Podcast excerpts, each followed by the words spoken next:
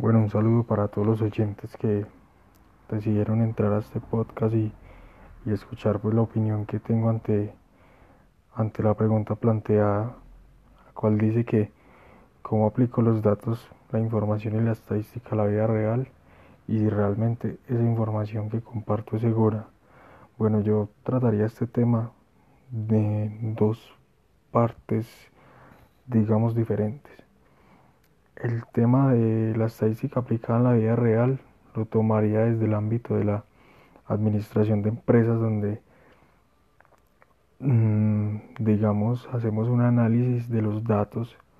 eh, de los posibles compradores de un nuevo producto que, que queramos lanzar al mercado. Entonces como mediante las herramientas que tiene la estadística hacemos ese estudio y analizamos los datos que recopilamos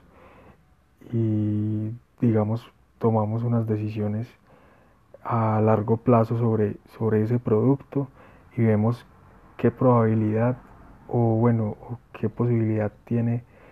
de que ese de que ese producto sea exitoso y de que tenga ventas y qué es lo que la gente pronto está esperando quiere comprar. El segundo tema que es el de la información que, que si la información que comparto es segura, yo creería que tenemos que pensar muy bien que, compartimos con los demás ahora que, que usamos las redes sociales para compartir nuestra vida, qué es lo que hacemos, con quién estamos, con quién la compartimos, cuáles son nuestros intereses. En este momento las grandes marcas pagan mucho dinero a estas plataformas para que ellos le vendan nuestra información. Hacer estas plataformas gratis, nosotros somos el producto. Y, nosotros somos el producto porque estamos dando toda esa información y todos esos intereses.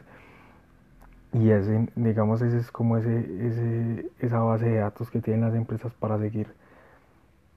inyectándonos el consumo de, de productos, de qué es lo que nosotros queremos comprar, qué es lo que estamos buscando, más o menos qué nivel económico tenemos. Entonces yo lo pensaría desde, esa, desde ese ámbito, mm,